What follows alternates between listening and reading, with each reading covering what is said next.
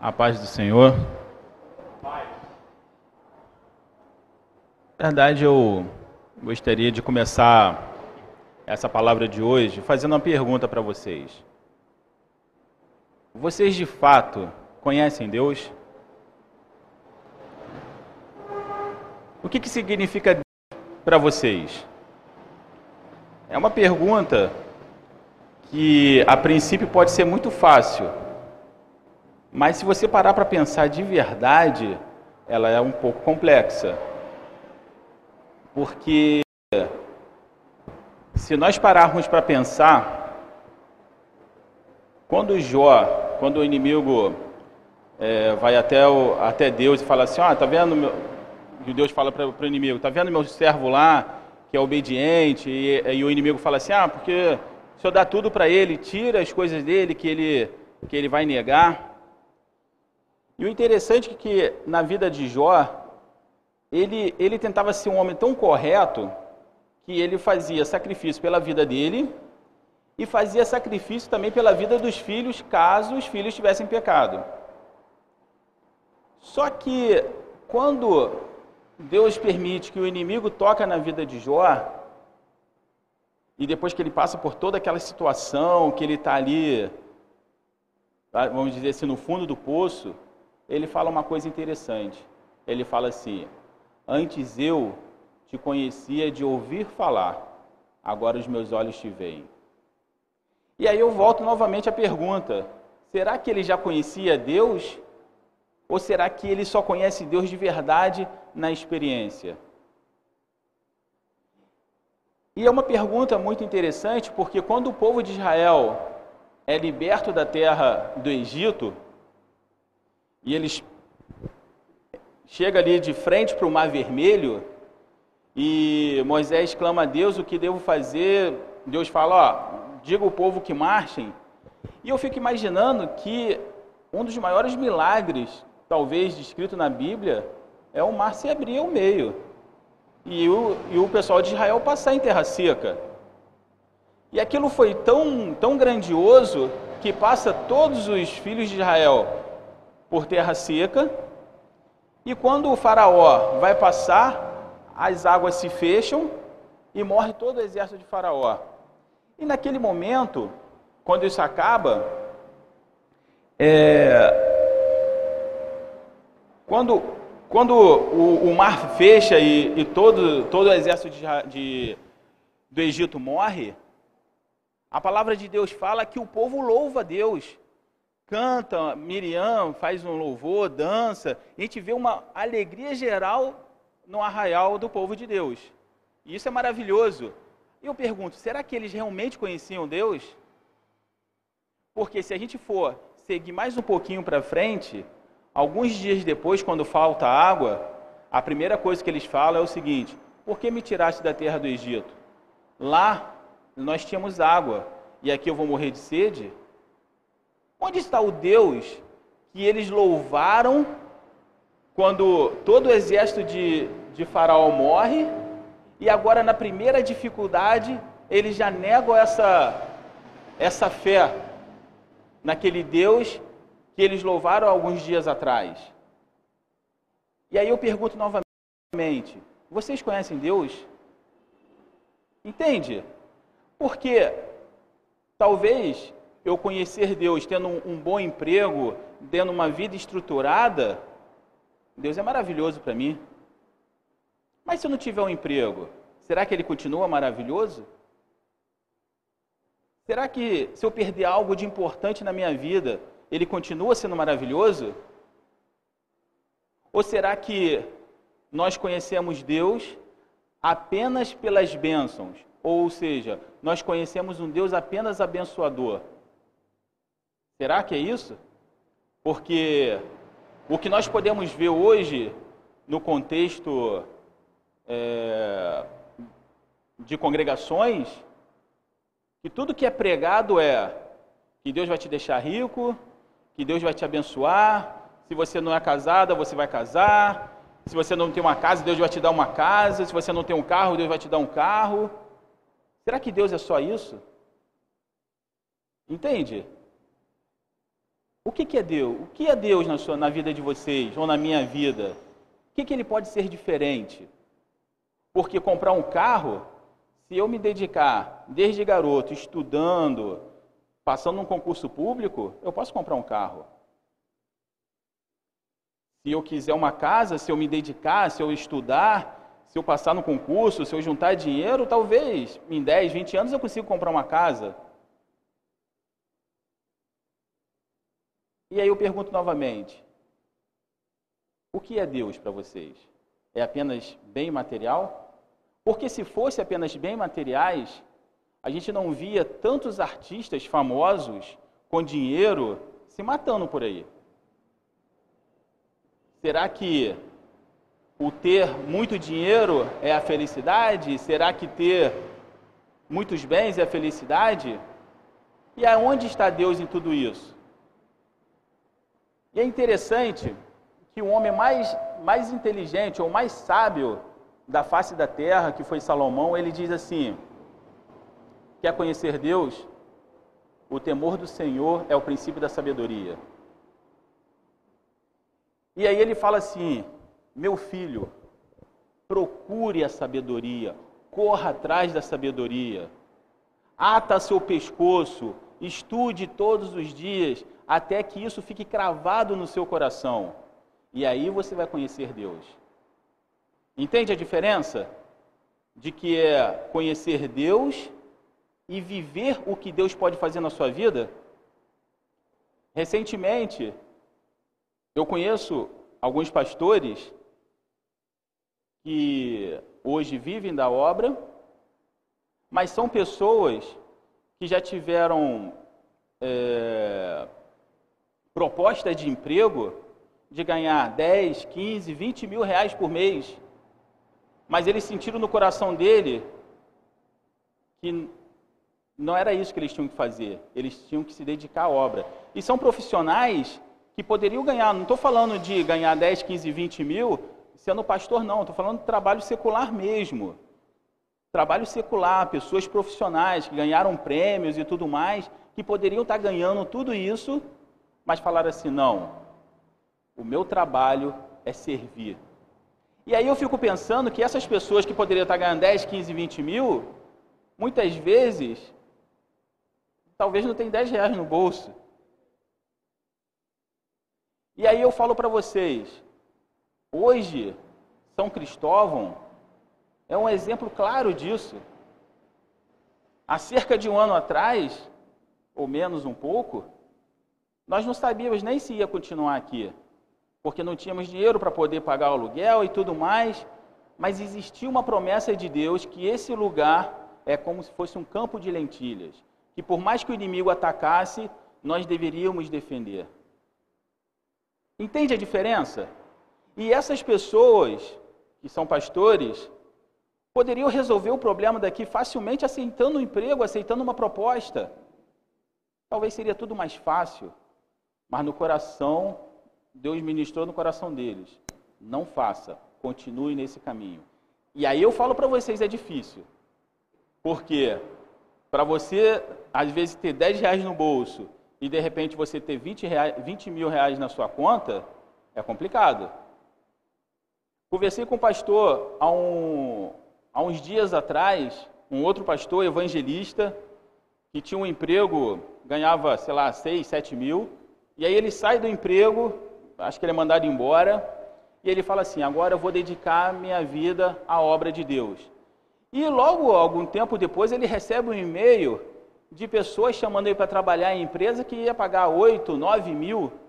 E ele olha assim e fala: não posso. O meu chamado é servir. Aí eu pergunto: olha só, isso é confiar em Deus não confiar na força do seu trabalho. Essa é a grande diferença em você achar que conhece Deus ou viver na dependência de Deus. Existem duas diferenças muito grandes. E chegando a esse ponto, eu gostaria de compartilhar com vocês a palavra de hoje, que é sobre a história dos doze dos doze, doze espias que vão espiar a terra de Canaã. É, números, isso está em Números 13. Quando Israel sai, está no deserto, já chega próximo de Canaã, Deus fala assim, acompanhando, acompanhe comigo, no versículo 1. E falou o Senhor a Moisés, dizendo: Envia homens que espiem a terra de Canaã, que eu hei de dar aos filhos de Israel. De cada tribo dos seus pais, envie um homem, sendo cada um, sendo cada qual maioral entre eles. E enviou Moisés do deserto de Parã, segundo o dito do Senhor, todos aqueles homens eram cabeça dos filhos de Israel. Então, a bênção já estava ali, próxima. Só que precisava mais uma mais um teste. E Deus fala para Moisés: escolhe dos filhos de Israel um representante de cada tribo e envie para espiar a terra. Só que o interessante que quando Deus manda esses homens espiar a terra, ele é bem claro, Deus é bem claro, ele fala assim, ó, eles vão espiar a terra que eu hei de dar. Não existe uma condição, tipo, vamos espiar a terra para ver se é possível tomar a terra. Ele manda espiar a terra, mas ele faz uma promessa que eu hei de dar. E esses homens vão. Chega lá, olha toda a terra, aí eles veem que a terra é boa, tem até uma coisa que é famosa, né, que são dois homens carregando um cacho de, de uva, de tão grande que tinha que ser dois homens carregando. E eles veem que a terra é uma terra boa, uma terra que, que mana leite e mel, que tudo mais. Só que eles se deparam com uma outra situação. Se depara que o exército que existe naquela terra é um exército muito grande. E dentre esse exército existiam os filhos de Anaquins, ou seja, filhos de gigantes. E quando esses homens retornam e vão fazer o relatório para o povo de Israel, eles começam falando: olha, nós trouxemos esse cacho, é isso, é aquilo. E, e a impressão que dá quando você vai lendo é que o povo vai ficando se alegrando. Só que aí eles começam a falar: não, mas é uma terra que é impossível os gigantes aos nossos olhos eram como garfanhotos, eram milhares. E nesse contexto desses homens tentando é, esfriar o coração do povo, dos doze, apenas dois falam assim: olha, se Deus falou que essa terra ele vai nos dar, ele vai nos dar, precisamos confiar. Mas a voz dos outros dez foram tão grande que conseguiram desanimar o povo. E apenas Josué e Caleb perseveraram em confiar que o Senhor daria aquela terra. E nós vamos ver que por causa disso, o coração do povo fica tão frio e eles começam a murmurar e novamente começam a falar de voltar para o Egito, ao ponto de Deus se irar e querer destruí-los. E aí Moisés tem que interceder pelo povo, e a gente vai vendo que por causa dessa falta de fé desses dez espias, toda aquela geração perde a bênção de entrar na terra prometida. Que Deus fala assim: olha, até que todos morram, nenhum deles entrará na terra que prometi aos seus pais. Apenas Josué e Caleb seriam os dois únicos que entrariam. O restante iriam perecer. E a gente vai perceber que aí é o que o pastor estava falando sobre arrependimento. Existe duas coisas: existe arrependimento e existe remorso. Remorso é quando você faz alguma coisa e fala, caramba, fica com aquela coisa no coração, mas isso não é um arrependimento. É apenas uma tristeza momentânea, é um remorso. Isso não é arrependimento. E esses dez espias que fez o coração do povo esfriar, eles tiveram essa, essa situação de, de remorso, ao ponto deles falarem assim: não, então vamos fazer o seguinte: vamos subir e vamos tomar aquela terra que o Senhor falou que ia dar. Só que Moisés fala assim: olha, não vão não, porque o Senhor não estará convosco mais. E aí a gente pode ver isso no versículo, no, no, em Números 13, 26. E caminharam e vieram Moisés e Arão e toda a congregação dos filhos de Israel no deserto de Pará, é, a Cádiz, e tomaram e tomando deram-lhe contra, contra eles. E toda a congregação a toda a congregação e mostraram-lhe o fruto da terra. E, e contaram-lhe e disseram fomos à terra que nos enviaste e verdadeiramente mana leite e mel e este é o fruto. O povo, porém, que habita nesta terra é poderoso, e as cidades fortes e muito grandes, e também ali vimos os filhos de Anak. Os amalequitas habitam na terra do sul, e os heteus, os jebuseus e os amorreus habitam na, na montanha, e os cananeus habitam ao pé do, do mar, e pela ribeira e, e pela ribeira do Jordão. Então Caleb fez calar o povo perante Moisés e disse: Subamos animosamente e possuamos a terra, e possuamos na herança, porque certamente prevaleceremos contra ele. Porém, os homens com ele subiram, que subiram disseram: Não podemos subir contra aquele povo, porque é, é muito forte do que é mais forte do que nós. E inflamar a terra que tinham espiado perante os, os, filhos de Israel, dizendo: A terra pelo meio da qual passamos a espiar é terra que consome os seus moradores, e todo o povo que vimos no meio dela são homens de grande estatura. Então, assim, esse foi o relato que eles fizeram. Caleb ainda tenta falar: olha, Deus vai abençoar, é herança, mas de nada adiantou. O coração do povo ficou se esfriou.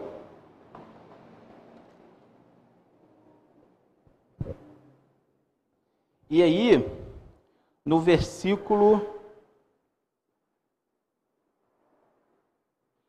E aí, no versículo 14, logo em seguida, começa assim: Então levantou-se levantou toda a congregação e, e alçaram a sua voz, e o povo chorou naquele, naquela mesma noite. E todos os filhos de Israel murmuraram contra Moisés e contra Arão. E toda a congregação disse: Ah, se morrêssemos na terra do Egito, ou ah, se morrêssemos neste deserto. Entende? Então, assim, tudo que eles viram, o manar que foi lançado, a, a água que. A, a, pedra que jorrou água, o mar vermelho que se abriu, tudo isso de nada valeu. Na primeira, nessa dificuldade, tudo que eles queriam era voltar para o Egito. Mas se a gente lê essa, essa vontade deles de voltar para o Egito, se a gente não conhecer a história, a gente, fala, a gente pensa assim: nossa, o Egito devia ser um lugar maravilhoso para eles, né? Porque qualquer probleminha, quero voltar para o Egito. Qualquer probleminha, quero voltar para o Egito. Só que quando a gente vai ler a história do povo de Israel no Egito, eles eram escravos. Eles apanhavam para trabalhar.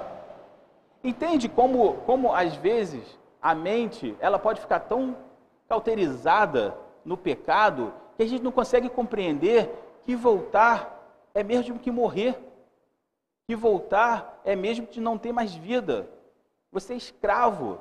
Vai voltar para onde? Vai voltar para o quê? Entende? Eu, ah, minha vida está ruim, eu estou na igreja, minha vida está ruim, eu vou para o mundo. Fazer o que lá? O que, que o mundo oferece? Te oferece drogas, te, te oferece prostituição, e no final de tudo te oferece morte. E aí? Vou voltar para onde? Para quê? Vou fazer o que lá atrás? E aí você vê que o povo começa a falar assim, ah, quem dera voltasse para o Egito. Que olha assim, parecia que estavam no oásis, né? Eram os príncipes do Egito. Não, eram escravos. Eram escravos.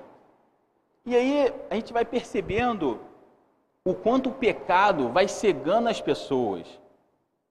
A gente tem experiência clara de pessoas, hoje até o Jean estava me falando de uma, de uma moça que veio aqui, que mora na rua e tudo mais. Que acredite se quiser, é poliglota, fala três línguas. E Jean falou assim: Ah, eu não acredito. E ela falou inglês com ele, e ele falou: Realmente a mulher fala inglês, mora na rua. Entende?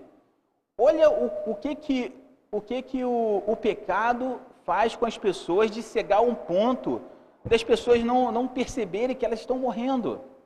Tem uma outra pessoa que vem aqui que eu já vi várias vezes, até um, um rapaz simpático, mas já vi várias vezes catando lixo, todo sujo, sargento do, da, da aeronáutica.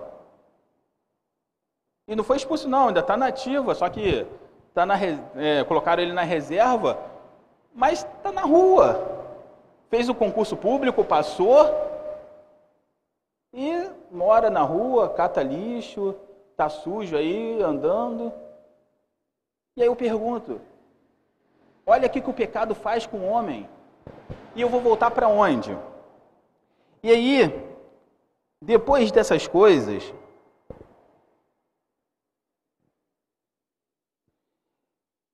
a gente chegando mais na frente, a gente vai perceber que esses mesmos homens, eles têm esse remorso, como eu falei. Então, o remorso, eles falam assim, ó, nós vamos lá e vamos derrotar esse, vamos derrotar os, os amalequitas, mas aí o Moisés fala assim, ó, não vai porque o Senhor não vai estar mais contigo. E esses, e esses homens, eles sobem para poder, para poder guerrear contra os amalequitas, mas sabe o que, que acontece? Dessa vez eles são realmente derrotados. Sabe por quê? Porque Moisés tinha ficado no arraial, a arca do Senhor tinha ficado no arraial e eles subiram apenas com o braço deles. E mais uma vez, foi um aprendizado para Israel da seguinte maneira: ó, o exército de vocês, com certeza, não tem poder para derrotar todos aqueles inimigos. Se for pelo braço de vocês, vocês serão derrotados. E eles foram derrotados. Mas não é pelo braço de vocês que essa terra vai ser tomada, vai ser pelo meu braço, assim diz o Senhor dos Exércitos. Então, assim, eles perdem, são derrotados, e toda essa geração perece no deserto, até que todos se perecem e apenas dois entram na terra prometida, que é Josué e Caleb. E o interessante é que quando Josué e Caleb entram na terra, na terra prometida, eles não entram apenas para tomar posse, eles entram para guerrear. E uma das, das, das, batalhas, um dos homens de maior combate da história de, do povo de Israel é Josué. Josué entra, toma, toma terra ali, toma terra aqui, vai destruindo. Mas o interessante que, que a gente vê, que algumas pessoas podem falar assim, ah, mas por que, que, que Deus permitiu que Israel matasse todo aquele povo? Por quê?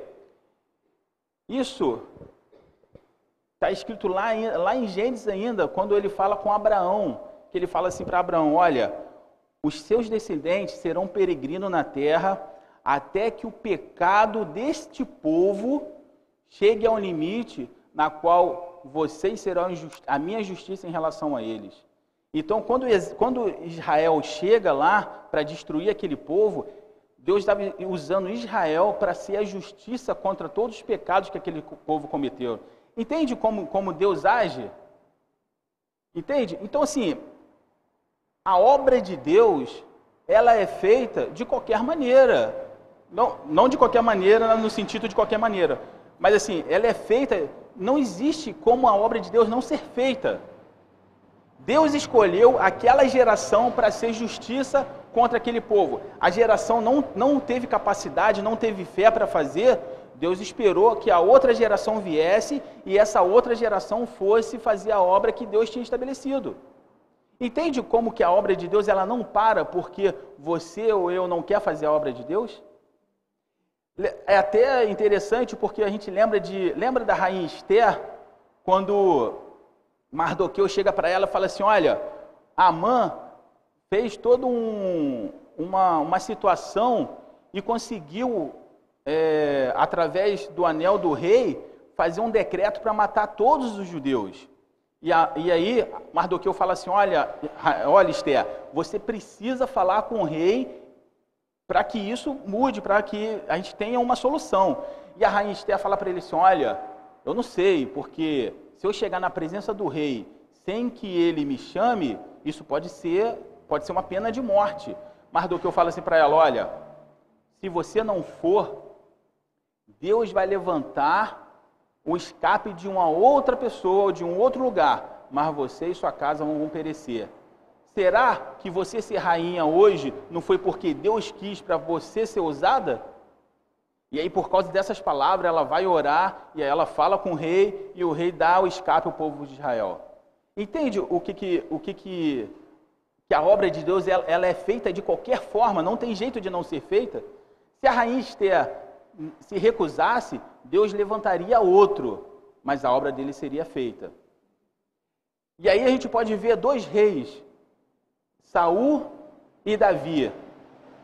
Quando Saul é levantado, todas as bênçãos que veio da raiz de Davi poderia ter vindo da raiz de, de Saul. Hoje, talvez o Messias não fosse da tribo de Judá, fosse da tribo de Benjamim. Só que Saul não fez o que Deus queria que ele fizesse. Saul não foi o homem segundo o coração de Deus. A obra parou? Não parou. Passou dele e foi para outro. Quantas vezes, ou quantas, ve quantas vezes acontece da obra de Deus vir em nossas mãos e nós não tomarmos posse ou não ter é, o temor necessário para fazê-lo e a obra de Deus passar de nós e para outra pessoa? Quantas vezes isso já aconteceu? Entende? E aí, quando isso acontece, aí a, a vida começa a dar tudo errado, não, não consigo fazer nada, só, só tem derrota na minha vida, e a gente a se perguntar por quê? Será porque a obra de Deus, que Deus tinha designado para a minha vida, eu deixei passar? E aí outra pessoa está fazendo no meu lugar? Quantas vezes nós estamos passando as nossas responsabilidades, que deveriam ser nossas, e nós passamos? Esses dez espias passaram as responsabilidades. Eles falaram que não conseguiriam, mas a geração seguinte conseguiu. E Josué e Caleb, que perseveraram, também tiveram a terra, a parte da terra deles. Ao ponto de Caleb, já no passar, já haviam passado 45 anos desde que tudo isso aconteceu, e ele já tinha lutado em várias guerras junto com, com Josué, e aí ele chega para Josué e fala assim: Olha, eu quero a minha parte da minha terra. Aquela terra que o servo, o, o servo do Senhor, o servo do Senhor Moisés, prometeu que me daria. E aí a gente pensa assim, ah, já tá, ele tinha 40, já tinha 40 anos, agora com mais 45 estava com 85 anos. A gente pensa assim, então ele está pedindo uma terra que já está toda desapropriada, né? É só chegar, vou ficar lá tranquilo, vou criar meus filhos, vou ter minha, minha, minha velhice tranquila, ele fala, só que não é assim que a palavra de Deus fala, não. A terra que ele pediu, ela ainda era habitada. E ele fala assim: olha, hoje eu, a minha força, há 45 anos, é, tão, é tanto quanto a de hoje. Naquela época eu tinha força para entrar, para guerrear e para voltar. Hoje eu tenho essa mesma força. 45 anos depois eu tenho essa mesma força. E se você me der essa terra, eu vou lá e vou tomar aquela terra. E ele fez isso. 45 anos depois, já com 85 anos, ele vai lá e toma a terra e aquela terra fica sendo dele, a terra de Hebron. Os montes de Hebron fica sendo da, da herança de Caleb. E compreende o que, que é conhecer a Deus e servir e realmente estar com Deus? A diferença? Ele não pediu uma coisa que já era, não, ele foi lá conquistar, porque ele sabia que o Senhor dos Exércitos estava com ele. Entende? Então, assim, essa é a diferença de acharmos que conhecemos Deus e realmente vivermos os planos de Deus em nossas vidas. É, tem uma frase que eu ouvi ano passado que eu acho fantástico, que fala assim: a nossa geração não está, a nossa geração não está comprometida com os, com os planos eternos, com os projetos eternos de Deus. E realmente, muitas vezes nós não estamos comprometidos com projetos de Deus. Quem é que, numa plena segunda-feira, quer vir aqui para ajudar a servir um monte de pessoas, moradores de rua? Quem quer fazer isso? Quem que, que quer é, se envolver com um monte de crianças que já roubaram, que já até mataram? Quem quer fazer isso? Entende? Agora, é muito legal eu estar numa igreja lotada, lá na Barra da Tijuca, ou então em Copacabana, entende? Isso é legal. Agora, vir aqui servir, isso, o chamado é para todos, mas apenas poucos fazem isso. Porque, na verdade, nós somos chamados para isso, né? Porque quando Jesus fala assim, olha, quando você alimentou os pobres, quando você é, cuidou da ferida do, do, do, dos, dos pobres, estava cuidando de mim, estava me alimentando. Quer conhecer a Deus? Começa a se envolver com os, com os projetos de Deus. Começa a se envolver em mudar uma comunidade, em mudar um pensamento, em ser esperança para crianças, ensinar a palavra de Deus para as crianças. Entende? São projetos de Deus. E a gente vai percebendo que que muitas vezes nós não estamos querendo nos envolver com isso. Queremos saber, queremos ser abençoados, queremos ter as bênçãos, mas não queremos nos envolver no que precisa ser feito. Não queremos nos envolver é, nas lutas, como, como Caleb se envolveu. Ele foi lá, lutou, conquistou e Deus o abençoou. E, assim, e a gente vai percebendo que muitas vezes nós somos ensinados que Deus é um Deus apenas que dá, que dá, que abençoa, que abençoa. Deus abençoa sim. Mas será que é só abençoar? E o que, que, nós, temos, o que, que nós temos feito? Será que nós temos entregado nossa, nossa vida realmente a Deus? Ou estamos indo na igreja apenas pelo que o, Deus, o, que, o que Deus pode fazer por nós? a gente vê muito isso. As pessoas está em situações complicadas, situações difíceis, a primeira coisa que elas falam é o seguinte: vou para a igreja. Aí chega na igreja, recebe o alívio, Deus abençoa. Quando está tudo calmo, ela volta para o mundo. Não é assim que acontece? A gente não vê isso acontecer todos os dias? O que, que nós queremos? O abençoador ou as bênçãos? Quem pode salvar sua vida? O abençoador ou as bênçãos? Quem pode transformar o teu caráter? O abençoador ou as bênçãos? As bênçãos, elas podem ser finitas. O abençoador é eterno. Entende a diferença? Você ganhar um carro zero hoje, daqui a 10 anos, ele não é mais zero. Você ganhar uma casa novíssima hoje, daqui a 5 anos, ela não é mais nova. Agora, você ser salvo e ter paz e viver com Cristo para toda a eternidade, isso é para sempre. Essa é a diferença entre o abençoador e a bênção. Amém? Que essa palavra possa estar falando nos nossos corações e que o Senhor possa estar a cada dia nos dando a sua sabedoria, porque é, Salomão vai falar: procure diligentemente a sabedoria procure diligentemente, ate seus no seu pescoço, não se aparte, porque a sabedoria de Deus, porque o temor do Senhor é, é, o princípio da sabedoria. Então, se você tem, se você tem a sabedoria, consequentemente você tem o temor de Deus. Se você tem o temor de Deus, você está fazendo o que agrada ao coração do Pai. Amém? Pastor?